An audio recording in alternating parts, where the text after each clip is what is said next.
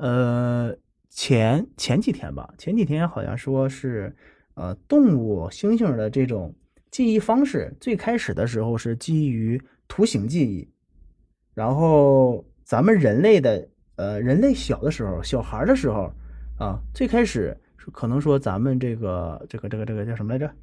啊，可能说几岁到几岁之前的记忆记不清了，这种情况是那个时候和猩猩是一样，是用图形记忆法。然后当咱们上了学之后呢，呃，通过一段时间的学习，然后用逻辑记忆法的时候，咱们就记不住图片记忆法的事事情了。这还这是我看哪哪哪个视频视频的事了。突然讲的这个文稿，看到这儿想想起来了这个事情。那咱们继续说这个，呃，回归咱们这期内容主题啊，然后继续是，呃，通过这个一系列的呃研究哈。呃，人英国的这个人类学家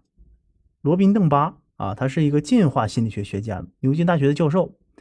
而且呢，同时是莫德林学院的研究员他主要研究的领域是社会的遗传学。他曾经出过一本书，叫做《梳毛八卦及语言的进化》。在这本书中啊，邓巴曾经说到：“说我们今天得以存活于世。”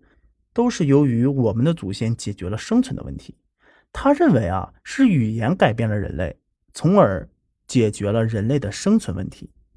只是人莫名其妙的在三到五岁之间，他能够学习咱们所谓的这个文法，最后形成了一套人类的语言。这个东西啊，就像一个系统，是吧？像电脑这种系统啊，它装到了人体，那人只能在三到五岁之间先学。在这个可能说三到五岁不是学，三到五岁是安装，安装之后可以一直使用，而且发现不仅是语言，呃，人几乎所有的才能都是在三到五岁之前形成的，个体差异有的是三岁之前，有的发育晚一点是五岁之前，那咱们大体就说五岁吧，五岁是个临界点，也可以说这个五岁之前培养的各种才能，这一辈子就不愁，就基本上对这个才能。记忆的非常的熟熟练，就是记忆非常深刻这种。所以人的才能并不是天生的，